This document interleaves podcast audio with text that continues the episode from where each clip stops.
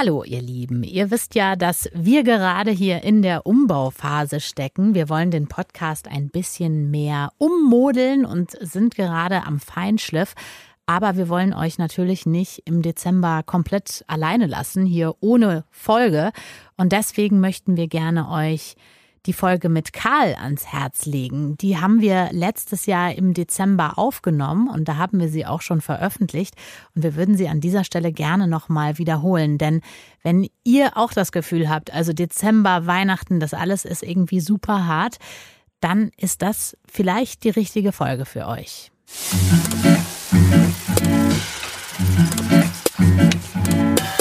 Ich bin hier und du bist tot der Trauer-Podcast mit Steffi und Jenny.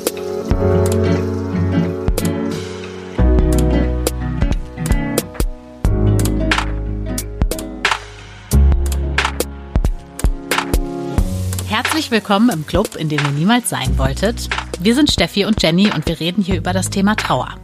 Dieser Podcast ist für alle, die jemanden verloren haben, den sie lieben, egal ob das wie bei uns beiden der Partner ist oder ein Elternteil, ein Geschwister, sehr guter Freund. Ihr seid hier auf jeden Fall richtig.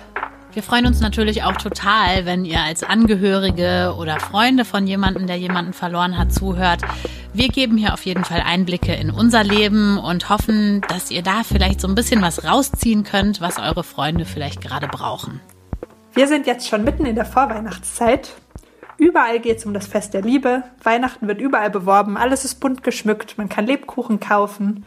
Und für die allermeisten Menschen ist das eine besinnliche Zeit, wo sie mit ihren Liebsten zusammen sind und an schöne Dinge denken, wofür sie dankbar sind vielleicht.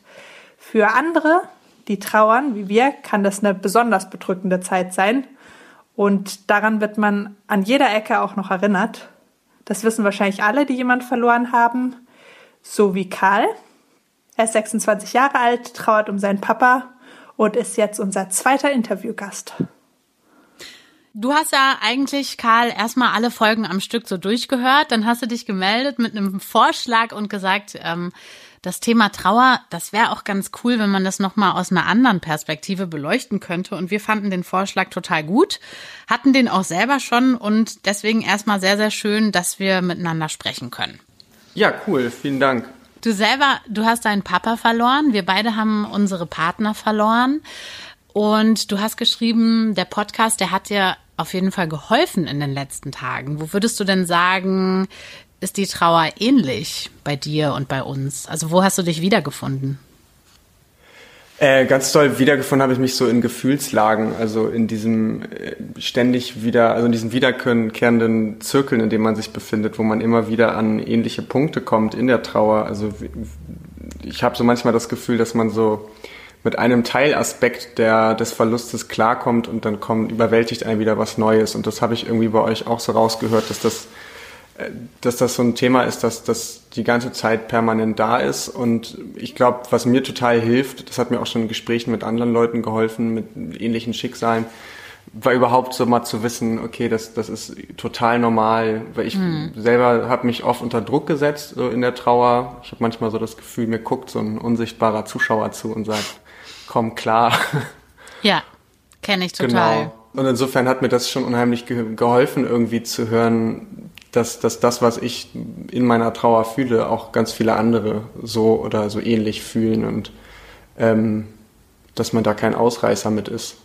Ja, das finde ich total schön, dass du das sagst, weil das ist äh, uns eigentlich so auch das größte Anliegen, dass man irgendwie merkt, so, okay, ich bin nicht bekloppt geworden, es ist alles okay, es ist alles normal irgendwie. Also das ist deswegen sehr schön, dass du das so hervorhebst zwei Tage habe ich den Podcast gehört und dann habe ich angefangen, irgendwie, glaube ich, am zweiten Tag abends dieses Buch zu hören. It's okay that you're not okay. Ah, ja. Das fand ich auch einen sehr, sehr guten Buchtipp. Das fand ich wirklich ein sehr, sehr spannendes Thema. Also mhm. Trauer in der Gesellschaft finde ich, finde ich ein wahnsinnig spannendes Thema. Ja, äh, auf Deutsch, ähm, es ist okay, wenn du traurig bist. Äh, super Buch auf jeden Fall. Hast du auch schon durchgehört? Ja, habe ich dann auch direkt meiner Mutter bestellt. Ach, sehr gut. Okay. Ja. Wow. Ja, was würdest du denn sagen, ähm, ist denn anders aus deiner Perspektive? Also wo würdest du sagen, fühlt sich Trauer für dich auch nochmal anders an, weil du ja schon auch den Impuls hattest, ich melde mich da jetzt mal? das beschreibt die Megan Divine auch in dem Buch. Für mich ist das irgendwie ganz spannend, auch Trauer so experimentell zu betrachten. Also zu sehen, was könnte mir helfen und, und diesen, dieses Thema Podcast oder sich mitteilen, darüber sprechen, das finde ich ein unglaublich spannendes Thema und ein Thema, wo ich selber bemerkt habe, so in Gesprächen mit anderen hilft mir das darüber zu sprechen und sich darüber auszutauschen. Mhm. Das war so, glaube ich, der Impuls, weswegen ich mich gemeldet habe warum das anders ist, die Trauer. Du meinst jetzt anders in Bezug auf, auf das Verhältnis zu der verstorbenen Person? Genau, ich habe mich gefragt, ob es vielleicht, vielleicht war der Impuls ja auch, dass du ähm, vielleicht an einigen Punkten auch gedacht hast, ah nee, das sehe ich ganz anders oder da muss ich widersprechen oder so. Das hat mich einfach interessiert, ob es da sowas gab. Nee, also so widersprechen gar nicht. Ich glaube, ja, ich weiß jetzt auch, also die Perspektive natürlich, die ist auf jeden Fall eine andere auf die Person. Ich habe zum Beispiel selber bemerkt, bei der, bei, dem, bei der Beerdigung von meinem Vater war das so ein Thema, ob meine Brüder und ich mit unseren Partnerinnen kommen. Mhm. Und da war dann so ein Punkt, wo, wo meine Freundin auch zu mir sagte, ähm, ey, wenn du da jetzt mit, mit mir kommst und deine Brüder mit ihren Freundinnen kommen, dann steht deine Mutter ganz alleine da. Ja. Und ähm, das, also ich glaube, das ist so ein total, auf der einen Seite ist man total mit seiner, mit seiner Trauer mit sich und auf der anderen Seite gibt es ja auch einen großen Kreis von Leuten, die das mit einem, teilen, mit einem teilen und wenn das dann in der Nuklearfamilie irgendwie ist, mhm. da muss man eben irgendwie immer schauen, wie man mit seiner Trauer gerade dem anderen nicht auf die Füße tritt. Finde ich total und, schön, dass ihr da dran gedacht habt. Wie habt ihr es denn dann im Endeffekt gemacht? Äh, das war super teeny tiny klein. Also wir waren, ich glaube, sieben Leute bei der Beerdigung. Wir haben eine sehr, sehr große Trauerfeier gemacht mit ganz vielen Freunden, aber die Beerdigung selber, die haben wir sehr, sehr klein belassen und fanden das dann auch ganz schön so. Dein Papa ist ja im November letztes Jahr gestorben. Genau, ganz spät im November. Und Weihnachten war ja wahrscheinlich dann richtig schwierig, oder? Weihnachten war richtig schwierig und dann auch richtig nah. Also das hat äh, ziemlich lange gedauert von dem Tod meines Papas bis zur tatsächlichen Beerdigung. Mhm. Und insofern war dann noch mal weniger Platz zwischen dem Tod meines Vaters und äh, Weihnachten. Und das hat sich natürlich auch extrem bemerkbar gemacht. Ähm, was ganz schön war, wir haben dann irgendwie ziemlich schnell, ich glaube sogar an dem Todestag von meinem Papa bemerkt, so, ey, das ist jetzt total nah. Also das war so eine Bemerkung irgendwie am Rande und ähm, haben dann auch ziemlich früh angefangen darüber zu sprechen und gesagt, in der Familie, hey, lass uns mal dieses Jahr nichts schenken und da komplett den Druck aus Weihnachten rausnehmen. Ah ja, okay. Und das fand ich super hilfreich irgendwie. Also so, weil ähm, das natürlich ein Riesenthema ist immer an Weihnachten, wem schenke ich was und ja. ähm, zumindest bei uns in der Familie. Und das fand ich irgendwie schon direkt wahnsinnig angenehm, dass wir gesagt haben, okay, da machen wir uns dieses Jahr überhaupt nichts draus. Hm. Du hast mir am Telefon gesagt, als wir gesprochen haben, dass das für dich auch irgendwie so ein Schlüsselmoment war. Im November war ja, er gestorben und genau, dann, dann kamt ihr irgendwie an Weihnachten alle zusammen. Ja, das war so ein ganz krasser Moment, weil ähm, mein Vater und ich, also ich bin schon lange zu Hause ausgezogen, insofern ähm, und wohne mittlerweile in einer anderen Stadt. Und insofern gab es natürlich längere Phasen, wo wir uns nicht gesehen haben und nur sporadisch miteinander gesprochen haben. Ähm, teilweise eben so, dass wir bestimmt mal einen Monat kaum Kontakt hatten. Also bestimmt kleinere Telefonate, aber es war irgendwie, kam das vor, dass wir uns länger nicht gehört haben. Und insofern war diese Phase zwischen dem Tod meines Vaters und Weihnachten irgendwie auf der einen Seite war er weg und das war mir klar und das war mir bewusst, aber an Weihnachten selber gab es keinen vernünftigen Grund, außer mein Vater ist tot, warum er nicht neben mir am Tannenbaum steht mhm. und schief singt. Und das war für mich so ein ganz krasser Schlüsselmoment, wo ich gemerkt habe, okay, shit, das ist total endgültig und der kommt jetzt auch nicht an meinem Geburtstag wieder und der kommt auch nicht ähm, zur Geburt meiner Kinder wieder oder so. Also das war für mich so an Weihnachten ein ganz krasser Moment. Also dadurch, dass es eben normalerweise familiär und ganz nah ist und es keinen Grund gibt, warum man nicht da sein sollte. Hm. Habt ihr denn sonst an Weihnachten alles so gemacht wie immer? Also du hast ja gesagt, ihr habt ausgemacht, euch nicht zu schenken, aber habt ihr sonst so ähnlich gemacht wie sonst oder ganz anders? Nee, wir haben das so, also Heiligabend haben wir total ähnlich gemacht. Ähm, da waren irgendwie Freunde von meiner Familie da. Das war dann irgendwie trotzdem alles andere als normal. Also das, das war wirklich ein ganz, ganz anstrengender Abend. Hm das war dann schon im Vorfeld, also am 23. glaube ich, habe ich einen Baum gekauft, was ich normalerweise immer mit meinem Papa gemacht habe. Und da war das dann auch schon so, da stehst du dann ganz alleine da. Genau, und an Heiligabend selber war das dann wirklich anstrengend, wo ich war dann ganz froh, dass eine Freundin von meiner Mutter gesagt hatte, hey, kommt doch zum Ganzessen ähm, zu uns nach Hause am nächsten Tag. Und das fand ich wirklich ganz angenehm, da nicht zu Hause sein zu müssen, weil das irgendwie so ein kurzer Moment von, das ist jetzt ein anderer Hintergrund, eine ganz andere, eine, eine quasi eine neue Tradition, in der mein Vater nicht vorkommt. Ja. Und das hat sich irgendwie erträglicher angefühlt, weil damit so seine Abwesenheit, das war natürlich total da und total im Kopf, aber auf der anderen Seite hat sich das nicht so, so omnipräsent angefühlt. Ich kann das voll nachvollziehen. Bei mir war das ja auch so, dass mein Freund im November gestorben ist und sich das dann alles total hingezogen hat. Und dann kurz vor Weihnachten war dann erst die Trauerfeier. Und Weihnachten war dann auch so richtig so ein Brocken einfach. Das war so ein paar Tage später und ich war auch tatsächlich eher so drauf, dass ich dachte, ich will alles so wie immer, weil ich dachte, diese Tradition, das gibt mir irgendwie Halt oder so. Aber ja, am Ende war es natürlich auch mega kompliziert. Deswegen kann ich das sehr gut nachvollziehen, dass du sagst, ähm, es war irgendwie auch gut, mal aus der Situation dann da rauszukommen. Ja, das habe ich definitiv auch so gemacht. Deswegen finde ich interessant, Jenny, dass du sagst, du wolltest alles sonst so wie immer haben. Ja. Genau, das wäre bei mir eigentlich das komplette Gegenteil. Also ich habe gedacht, ich kann Weihnachten überhaupt nicht aushalten. Eben und genau wie du gesagt hast, Karl, so dieses, dass es immer so präsent ist und man weiß, okay, jetzt müsste er hier sein und ist nicht hier. Und dachte ich irgendwie, okay, wenn ich ganz was anderes mache an Weihnachten und Weihnachten einfach ausfallen lasse, dann fällt es mir nicht so auf, was natürlich bescheuert ist, weil das natürlich nicht funktioniert hat. ähm, genau, aber ich bin dann im Endeffekt in Urlaub geflogen mit meiner Familie und wir waren auf Puerto Rico.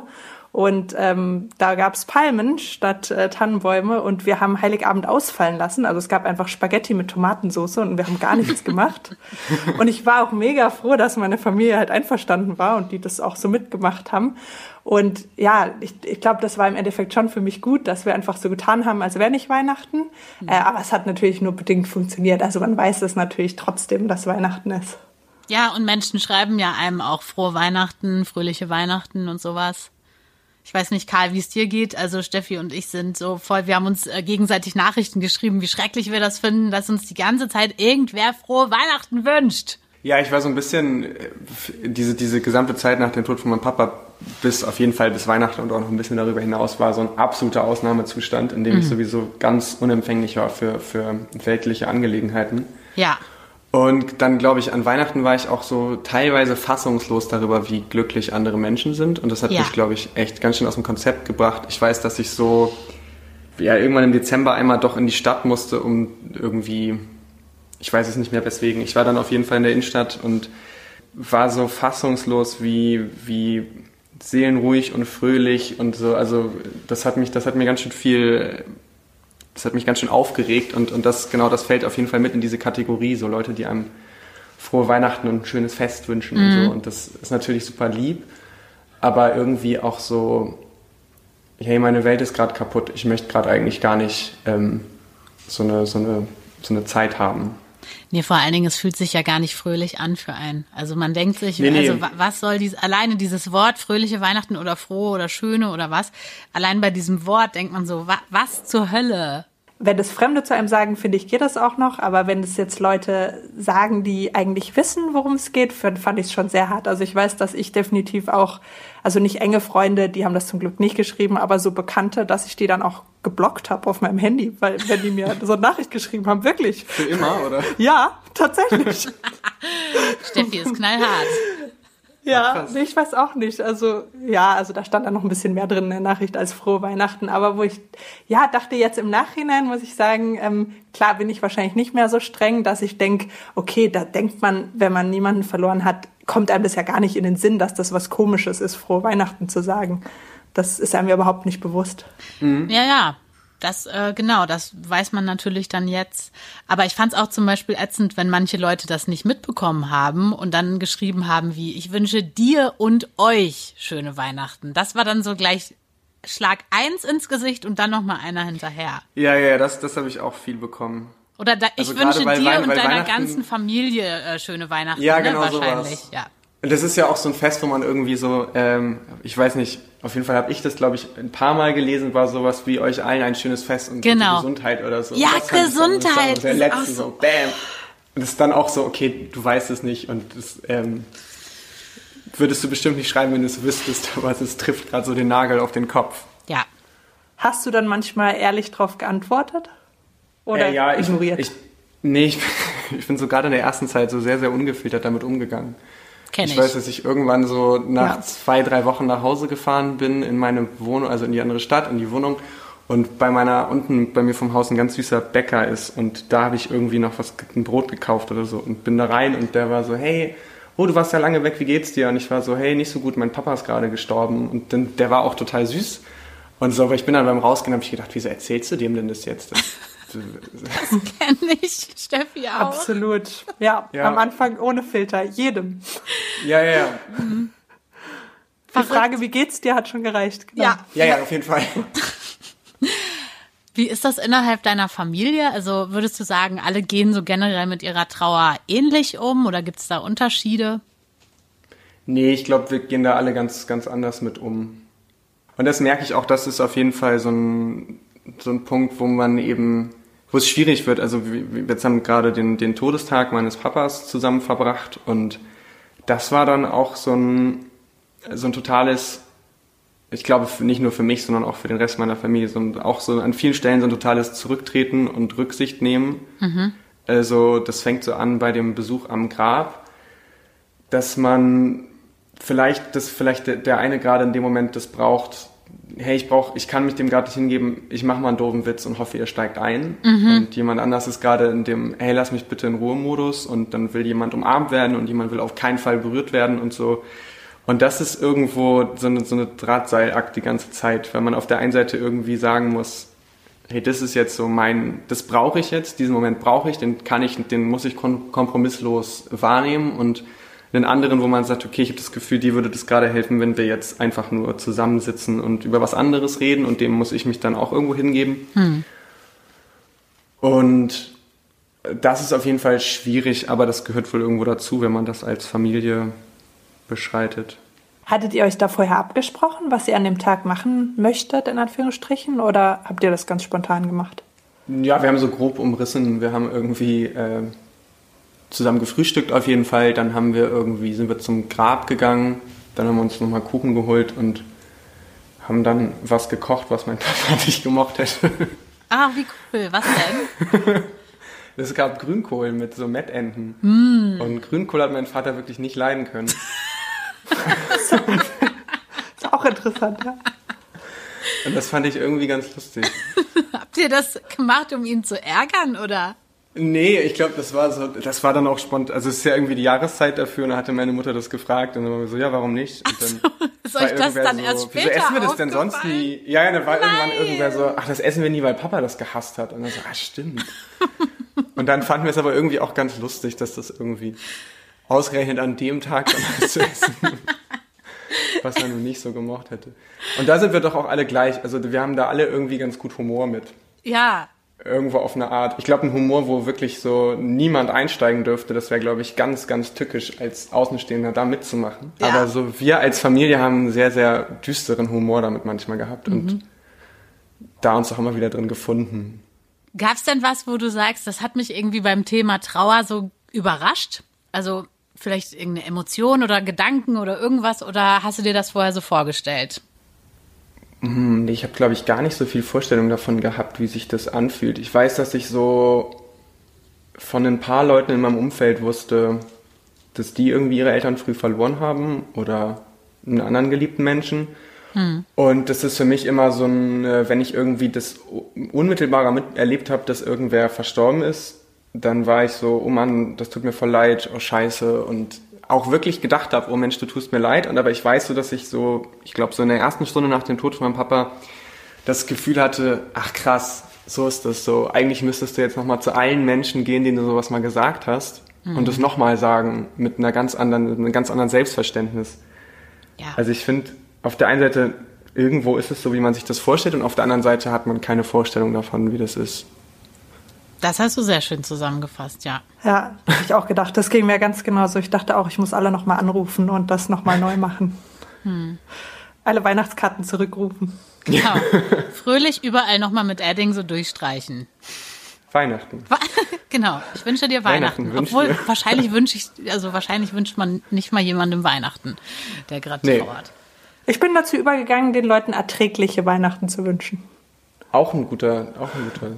Ja, ich fand irgendwie am Anfang hatte ich aber auch so das Gefühl, dass ich so mit, mit vielen Leuten, gerade so mein bester Freund und meine Freundin viel verstanden haben, dass sie jetzt einfach nur das mitmachen müssen und das fand ich irgendwo, das hat mich glaube ich tatsächlich überrascht, wie kompromisslos alle Leute mitmachen, was auch immer du vorhast.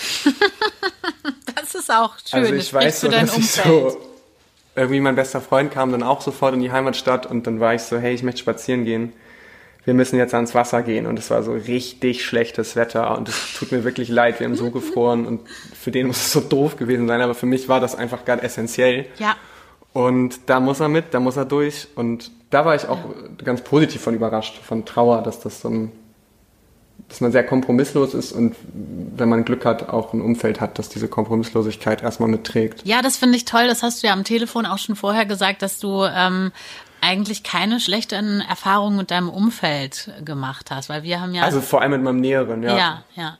Wir haben da ja so viele, so viel auch drüber geredet. Also klar, wir haben auch wirklich total den tollen Freundeskreis, aber eben auch komische Sachen gehört und darüber ja auch gesprochen in einigen Folgen und mhm. so. Deswegen finde ich das voll schön, dass du zum Glück nicht solche Erfahrungen machen musstest. Ja, doch eine, eine ist mir nochmal eingefallen, ja, okay. weil ich darüber nachgedacht habe.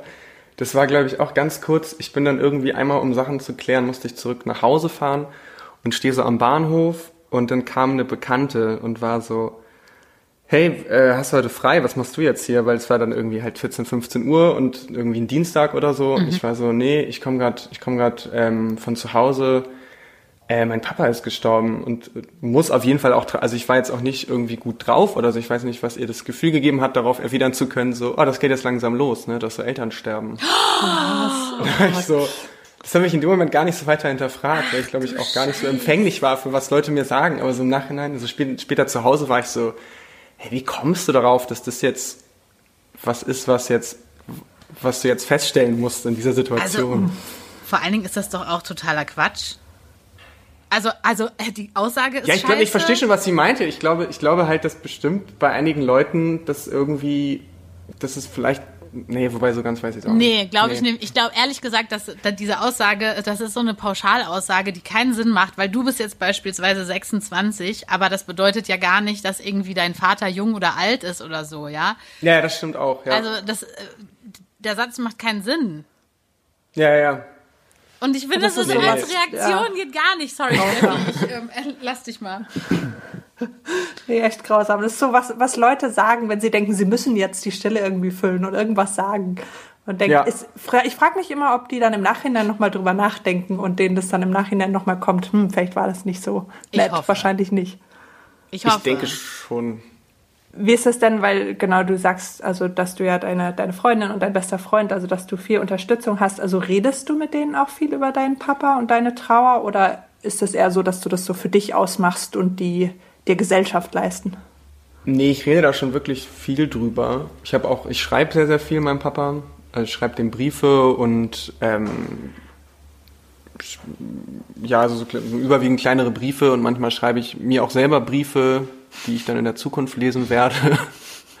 Gut. Ähm, aber ich rede da auch viel drüber und ähm, ich glaube, was, was da, das ist, glaube ich, nicht so leicht, auch dann für, für Außenstehende darüber mit einem zu reden. Mhm. Oder ich merke oft, dass so, dass man, dass ich das, glaube ich, selber auch gehabt hätte vor einem Jahr, dass ich Angst gehabt hätte, jemandem, der gerade in Trauer ist, mit dem darüber zu sprechen, weil ich, weil ich glaube ich das nicht genug nachvollziehen könnte und da zu große Angst hätte, in Fettnäpfchen zu treten oder irgendwas schlimmer zu machen, wo ich aber eigentlich mir dann ganz oft wünsche, in einem Gespräch da irgendwie dran zusammen zu basteln und zu arbeiten und darüber so zu reden, so blankes Papier, lass mal überlegen. Und da glaube ich häufig die Reaktion zu vorsichtig ist. Ich finde es interessant, weil ich glaube, ich war beim Thema Trauer auch so, oh mein Gott, das ist mir definitiv eine Nummer zu groß. Ich weiß gar nicht, was ich sagen soll und alles, was ich sagen würde, äh, wäre wahrscheinlich das Falsche. Und ähm, ja, jetzt, wenn man die Erfahrung selber gemacht hat, ähm, ich glaube auch, dass ich im Nachhinein gesehen vielleicht an der einen oder anderen Stelle mal ein bisschen aktiver hätte sein können. Ja, aber das mhm. weiß man halt erst dann. Ja, Ja, also ich habe, also ganz viele Gespräche habe ich mit Leuten gehabt, die, oder nicht ganz viele, zum Glück, aber einige Gespräche habe ich gehabt mit Leuten, die eben eine ähnliche Erfahrung gemacht haben.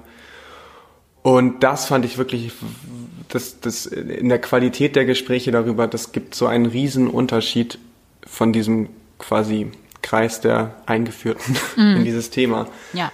Und was mir da Leute gesagt haben, das fand ich wirklich unglaublich hilfreich und unglaublich aufbauend und unterstützend. Also mit Trauernden ähm, untereinander quasi. Mit anderen Trauernden, genau. Mhm. Hast du dir da so eine Gruppe gesucht, also eine Trauergruppe oder? Ähm, nee, da bin ich noch dran gerade. Äh, nee, ich habe einfach irgendwie im Umfeld ein paar Leute gehabt, die, die ein ähnliches Schicksal hatten. Hm. Und mit denen da ganz offen drüber geredet. Ähm, mit so Gruppen ist das voll schwierig. Ich suche nämlich, also ich suche so eine Gruppe, aber meine Mutter hat so eine Gruppe auch gemacht und sie hat von Anfang an gesagt, wenn sie das macht, dann muss sie das machen mit anderen Frauen, die also sie meinte, sie kann, sie hat natürlich Verständnis und Mitleid mit jemandem, der seinen Ehemann mit 90 verloren hat. Aber sie meint, dass sie sich, dass sie, dass das braucht, dass die anderen Personen, mit denen sie darüber spricht, einen ähnlichen, also dass das ein ähnlicher Zeitpunkt ist. Und das und so geht's mir ganz ähnlich, dass ich irgendwie so eine Gruppe machen wollen würde mit anderen Leuten, in meinem Alter oder plus minus ein paar Jahre. Geht uns genauso, weil ich auch darüber nachgedacht habe, weißt du, wenn ich jetzt in eine Trauergruppe gehe und da sind eben genau diese Schicksale, wo jemand irgendwie gestorben ist mit 90 und dann sitzt da die Omi, das ist mit Sicherheit ganz, ganz, ganz schlimm für die. Ähm, aber für mich ist es einfach so, ich habe meinen Freund verloren damit. und sei damit auch unsere gemeinsamen Zukunftspläne ja. und so weiter. Ne? Ich habe zum Beispiel deswegen jetzt keine Kinder mit meinem Freund und so weiter und so fort. Und die Omi, die da sitzt, die hat vielleicht verschiedene Sachen sozusagen erreicht in Anführungsstrichen oder konnte die erleben mit ihrem Partner. Mhm. Und ich glaube, dadurch ist es dann schon noch mal was anderes. Also ich verstehe da deine Mutter total. Ja, da spielen ja, halt andere Themen eine Rolle, ja. Ja. Ja, und ich habe auch mal, ein Freund von mir hatte das mal gesagt, dass das irgendwie ein Unterschied ist, ob man Jahre betrauert, die man hatte, gemeinsam, oder äh, trauert über Situationen, die man nie mit gemeinsam haben kann. Also, ah, guter Punkt. Und das fand ich irgendwie, das hat er voll gut gesagt, finde ich, weil das so, ja, also ich hatte neulich zum Beispiel mit, mit einem Kumpel telefoniert, der irgendwie keine Zeit hatte, weil er gerade mit seinen Eltern auf seinen Bachelor anstoßen war. Und da war ich so, oh fuck, das ist voll fies. Ja. Dass ich so, und Genau, und das finde ich irgendwie, also auf der einen Seite gibt es, glaube also ist natürlich beides. Ich möchte das nicht gegeneinander stellen, aber ich glaube, dass da irgendwie so Verständnis oder dass, dass man sich da irgendwie am besten miteinander findet, wenn das eine ähnliche Proportion ist von Situationen, die ich nicht mehr erleben kann. Ja. Und erlebten Situationen, an die ich gerne zurückdenke, die mir trotzdem Trauer bereiten. Ja, quasi so wichtige Eckpunkte, die dann, die man einfach auch teilen möchte, die wirst mhm. du halt einfach natürlich nicht mehr so mit deinem Papa teilen können. Und ja, genau. Das ist natürlich ein Unterschied. Eine gute Freundin von mir zum Beispiel, da ist der Papa gestorben und das ist jetzt schon, ich glaube, 15 Jahre her.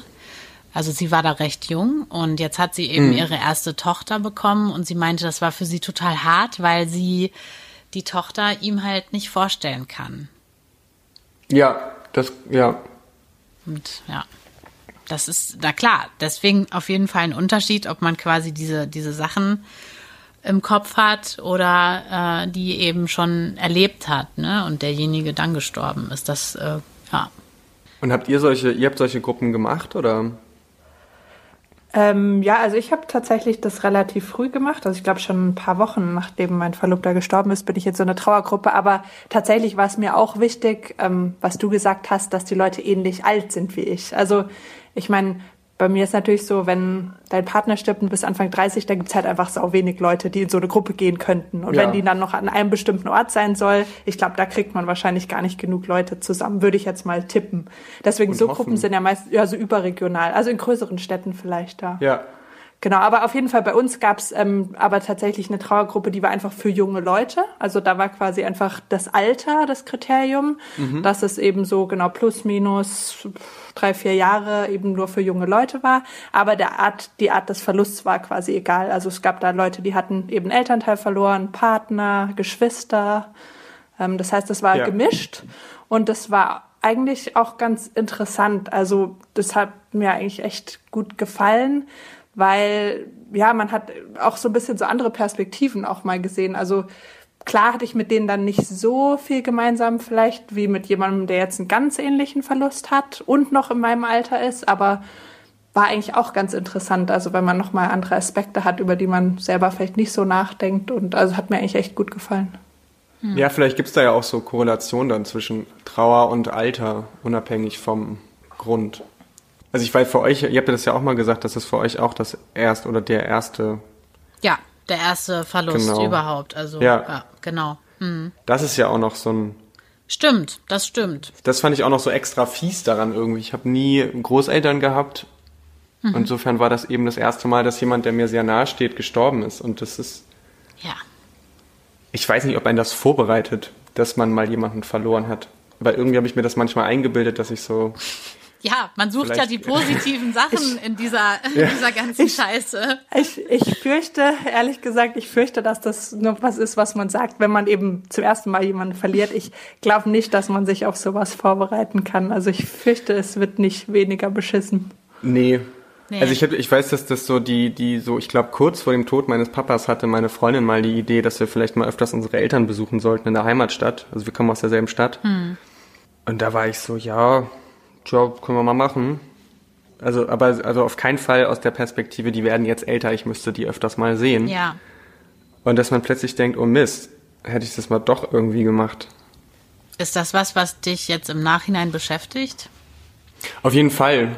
Also ich habe als ich noch in der, in der alten Stadt gelebt habe, super viel Kontakt mit meinem Papa gehabt und äh, uns wahnsinnig viel gesehen. Und das war, ähm, das war dann, seit ich da nicht mehr gewohnt habe, also ich glaube, ich habe hier ein Dreivierteljahr, ein halbes Jahr, Dreivierteljahr habe ich gewohnt in einer anderen Stadt, bevor mein Papa gestorben ist. Und in der Zeit haben wir auf jeden Fall weniger Kontakt gehabt, weil wir einfach nicht so tippitoppi im Telefonieren waren. Das hat nicht so gut geklappt. Hm. Und irgendwie hatte man dann so die Perspektive, ach, wir werden schon mal wieder näher beieinander sein oder uns das mit dem Telefonieren irgendwie besser aneignen. Und doch, das ist auf jeden Fall was, was ich so im Nachhinein, was, was mich schon schmerzt, dass ich das irgendwie, ja. dass da so ein halbes Jahr war, was so nicht so intensiv war. Gibt es denn sonst so für dich, ähm, weil du gerade meintest, irgendwie die Bachelor-Abschlussfeier von einem Freund, ähm, gibt es so Sachen, die für dich so Trigger sind oder sowas im Alltag? mal mehr, mal weniger, je nachdem, wo ich so, wie, wie doll ich gerade selber damit beschäftigt bin. Das schwankt ja irgendwie immer, aber das kann schon irgendwie mal einfach nur sein, dass jemand seine Eltern besucht. Oder ich glaube, was so ein ganz toller Trigger ist, dann ist, ähm, dass jemand Streit mit seinen Eltern hat. Mm. Oder ich hätte neulich mit einem Kumpel gesprochen, der irgendwie jetzt so, der eine sehr, sehr ein schwieriges Verhältnis mit seinem Vater hat und die sich im Augenblick nicht sehen oder im Augenblick, also schon länger, bestimmt mm. schon ein halbes Jahr oder so. Und das fand ich so, ey, das, das war so, Mensch, du musst den sehen, das geht nicht. Und dass sich das irgendwo auf eine Art unfair anfühlt. Ich weiß so, dass meine Freundin relativ, ich glaube, das war so mit das Erste, was sie zu mir gesagt hatte, ey, das ist richtig unfair, ja. als mein Vater gestorben ist. Und ich erstmal dachte, ja, weiß ich nicht, ob das, also es ist richtig scheiße, mhm. aber ich weiß nicht, ob das unfair ist. Und dann so mit der Zeit bin ich dahinter gekommen, doch, ich finde das unfair. Ja. Finde ich auch. Ähm, also kenne ich. Und und so und sowas habe ich dann manchmal, dass wenn mir jemand sagt, dass er ein schwieriges Verhältnis mit seinen Eltern hat oder Streit, dass ich das, dann finde ich es richtig unfair. Mhm. Ja. Absolut. Und am schlimmsten finde ich dann noch, wenn die Leute sich auch noch beschweren. Also ich weiß, mir ging es auch extrem so, wenn sich Leute dann beschwert haben, wie sie sich jetzt gerade mit ihrem Freund gestritten haben und wie unverschämt der war und wie sauer mhm. sie jetzt sind und mir das erzählt haben, dass man denkt, äh, am liebsten würde man einfach sagen, jetzt reiß dich mal zusammen und denk mal drüber nach, dass du wenigstens dich streiten kannst. Ja. Dass du, ja, ja so sei mal dankbarer und ähm, ignorier mal, worüber ihr euch gestritten habt, weil es einfach so unwichtig ist und ja. ja, andere Leute größere Probleme haben. Hast du denn irgendwas von deinem Papa bei dir in der WG eigentlich? Irgendwas Materielles oder so? Ich habe jetzt, ich habe, das war bei mir so ein, so ein Riesenthema, war jetzt so ein Foto von meinem Papa hier mal aufzustellen. Mhm. Also ich wohne mit meiner Freundin zusammen, also es ist ein, ähm, Ach, gar auch, keine ich kann hier so ein, nee, genau, so ein Foto habe ich irgendwie nie gehabt hier seit dem Tod von meinem Papa und da war mir so ganz wichtig, dass ich mal wenigstens nachdem er ein Jahr tot ist, hier mal ein Foto aufstelle. Mhm. Also jetzt steht hier ein Foto im Wohnzimmer. Wir haben so das Zimmer von meinem Papa ist fast ein Museum, könnte man sagen. es steht auch ziemlich alles noch genauso da. Mhm. So ein paar Sachen, die irgendwie der hatte so einen ganz tollen Koffer, den habe ich mal mitgenommen, weil ich dann einen Koffer brauchte, als ich gerade da war. Und aber so, so den einen Gegenstand, der mich so immer an ihn erinnert, habe ich, habe ich hier nicht. Mhm. Ja, aber ist doch schön, wenn du quasi den Koffer nimmst und den dann auch weiterhin irgendwie benutzt. Ja, voll. Das finde ich schon auch. Der war ihm auch wichtig, das weiß ich auch. Ja. Ich habe doch eins, ich habe eine Schlafanzughose von meinem Papa. Yay, voll gut. Die, das ist so, das ist so der der Prototyp Schlafanzughose meines Papas. Ich glaube, ich kenne ihn nicht ohne diese Hose. Also seit ich denken kann, hatte er die. Ich weiß nicht, warum die noch heil ist. Wie Ähm, sieht die aus? Aber die habe ich, die hat so, die ist so Karo, richtig Karo, 90s. Nee, nicht Karo, die ist so gestreift, Ah, ja. äh, so, so vertikal in so ganz, ganz dicken Blau, ganz dunkelblau, ganz dunkelrot und ganz dunkelgrün. Schön. Ich glaube, da gab's auch mal ein Hemd zu, aber ich habe nur die Hose. Aber das ist irgendwie total er irgendwie. So, da sehe ich ihn total drin. Ah, das habe ich jetzt richtig vor Augen. Ziehst du die auch an oder ist die eher zum Angucken? Ja, ich zieh die an. Nee, nee, ich, ähm, nee, nee, ich zieh die dann selber zum Schlafen an. Nee, das ist auch schwierig, finde ich, mit so Sachen von ihm, das so, mit, das muss, muss man dann auch irgendwie wieder mit den, mit der Familie gucken, wer will da was haben und wer hat da was für ein Verhältnis zu einem Gegenstand. Ja, Das ist auch tricky. für wen ist was besonders wichtig, ne? Genau. Ja. Wenn man, oder ihr, ihr beide habt euren Partner verloren, der ja auch, äh, oder die ja auch, ähm, also beim, oder beim anders, bei mir mit meinem Papa, da sind meine Brüder und meine Mama. Wie ist das bei euch mit den Familien von euren Partnern? Das Verhältnis, oder was meinst du genau? Ähm, ja, oder wie, wie, also seid ihr da sehr nah während der Trauer, oder? Ja, also ich denke, ist schon so, wie du sagst, dass natürlich jeder total anders trauert und das merke ich bei meiner Schwiegerfamilie genauso jetzt wie auch bei meiner Familie. Aber ja, also bei uns ist es trotzdem sehr eng. Ich weiß, es war auch so, nachdem mein Freund gestorben ist, bin ich direkt am nächsten Tag schon zu meinen Schwiegereltern gefahren und habe dann erstmal eine Woche bei denen verbracht. Und genau, weil wir uns super nah stehen und ich irgendwie halt alle Leute um mich haben wollte, die ja ihm auch am meisten bedeutet haben. Und genau, also wir haben auch weiterhin immer noch viel Kontakt und für mich ist das so, ja, das wird immer meine Familie bleiben. Also das war meine Familie und ist auch immer noch meine Familie. Aber klar hat man immer so Sachen, wo es schwierig ist, drüber zu reden, einfach weil jeder ganz anders damit umgeht. Ich denke, also das ist klar für mich bei denen auch so, aber genauso wie mit meiner Familie auch.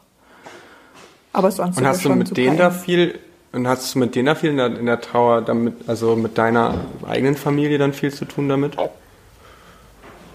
Ja, aber wahrscheinlich eher sogar mit seiner Familie mehr. Also gerade am Anfang hatte ich das Gefühl, ich konnte mit seiner Familie besser drüber reden als mit meiner. Kann ich auch gar nicht so richtig beschreiben, warum das so war.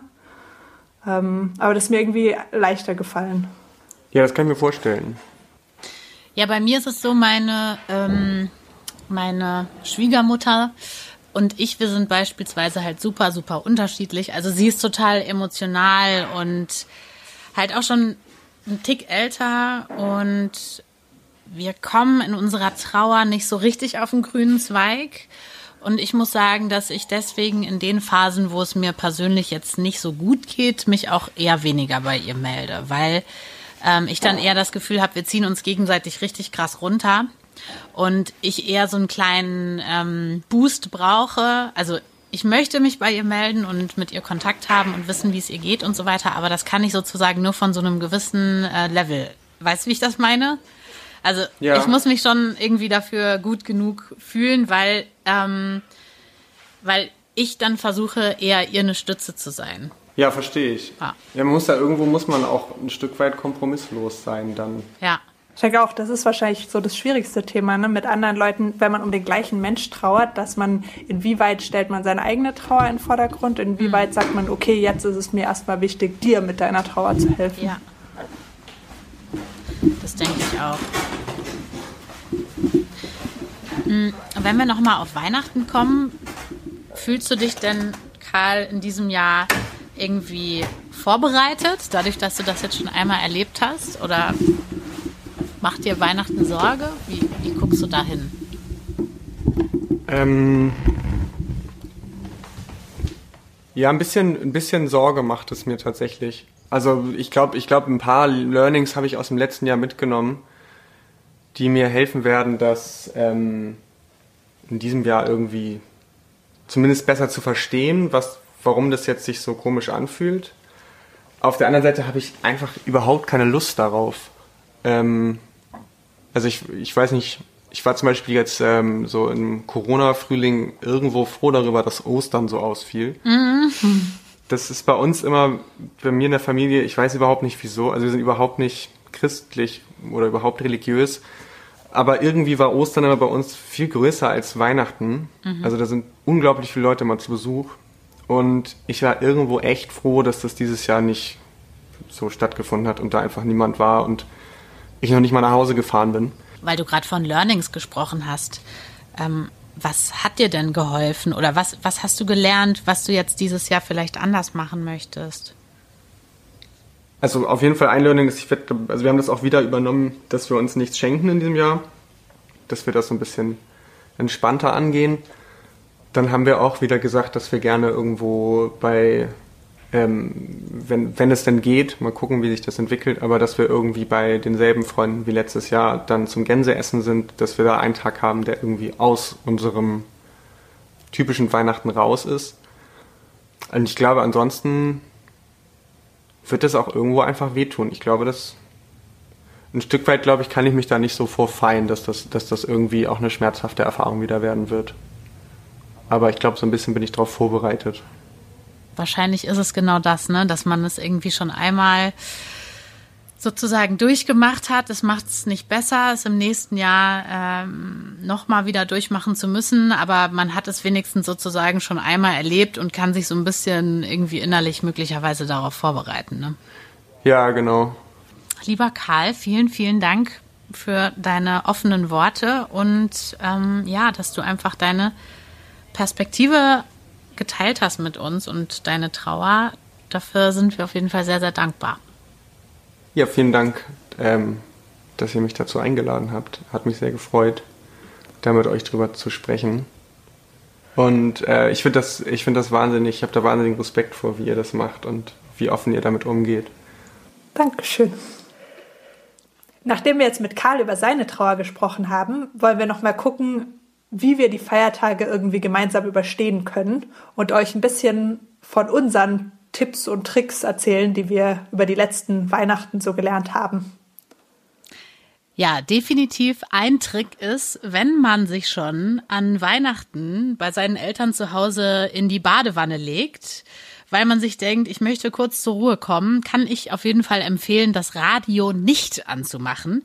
Also normalerweise bin ich großer Fan vom Radio hören, aber an Weihnachten kann ich das nicht empfehlen, weil da läuft wirklich ähm, Weihnachtsmusik rauf und runter und das haben wir ja schon eingangs gesagt, was für einige besinnlich ist, ist für einen selber dann manchmal einfach ultra melancholisch. Und das Gleiche gilt auch für ganz normales Fernsehen. Also da läuft natürlich rund um Weihnachten irgendwie super viel Werbung, wo es irgendwie um Familien geht, die happy zusammensitzen oder sowas. Also vielleicht statt normales Fernsehen zu gucken, ähm, wenn man sich gerade mal ablenken möchte, könnte man vielleicht was im Netz streamen und so dann irgendwie die Werbung ausblenden und ja, tatsächlich eben das Radio nicht anmachen, wenn man sich denkt, ich lege mich jetzt mal in die Badewanne und entspanne mich ein bisschen. Ja, Musik war für mich auch ein großes Thema, nicht nur im Radio, sondern man wird ja überall beschallt. Also auch wenn man mal in den Supermarkt geht, wo man ja leider ab und zu mal hin muss, ja. dann laufen da Weihnachtslieder rauf und runter. Yep. Ich habe dann immer ganz gerne einfach ähm, Musik selber dabei gehabt und mir Kopfhörer in die Ohren gesteckt. Das mache ich und ganz laut, immer, genau. Nicht nur an Weihnachten. ich nicht. Ich mache aber besonders an Weihnachten. Ja. Und ganz laut entweder irgendwelche Musik angemacht oder ein Podcast oder ein Hörbuch, damit ich möglichst nichts von der Weihnachtsmusik mitbekomme. Ja. Und bei der schicken Weihnachtsdeko einfach immer Blick nach unten richten. Lieber auf die Pflastersteine gucken. Genau. Bloß nicht dahin gucken, wo es äh, blinkt und glitzert. Ja. Was für mich persönlich, zumindest am ersten Weihnachten auch ganz gut war, war einfach mal gar nichts machen, was man an Weihnachten sonst machen würde. Also Weihnachten einfach ausfallen lassen, ja. wenn man keine Lust drauf hat, finde ich auf jeden Fall eine Option. Finde ich eine gute Option. In eine ähnliche Richtung geht auch, ähm, das habe ich auch ja eigentlich seitdem Weihnachten immer gemacht, ab und zu mal rausgehen einfach. Also äh, in Wald oder so, weil da ist auch nichts dekoriert, da läuft keine Weihnachtsmusik, da ist man einfach für sich. Vielleicht nimmt man noch eine Freundin mit, ähm, geht einfach spazieren oder so. Das ist irgendwie, ja, mal kurz raus aus diesem ganzen Weihnachtswahnsinn. Ja, auf jeden Fall. Und wenn man doch Kontakt zu Leuten haben will, vielleicht auch mal den Kontakt zu Leuten suchen, die in der gleichen Welt leben, die auch jemanden verloren haben, die einem vielleicht erträgliche Weihnachten wünschen statt frohe Weihnachten. Und generell natürlich einfach nichts machen, was sich total beschissen anfühlt. Das gilt natürlich immer und das gilt auch an Weihnachten. Man könnte es auch einfach in deinen Worten sagen, Steffi, denn du hast mir an äh, Weihnachten 2018 eine ganz wunderbare Nachricht geschrieben. Und zwar, ich werde heute auch wieder lauter unweihnachtliche Dinge machen, wie Frisbee spielen, am Strand liegen und Hunde streicheln. Und damit verabschieden wir uns von euch mit unweihnachtlichen Grüßen. Macht's gut, Jenny und Steffi.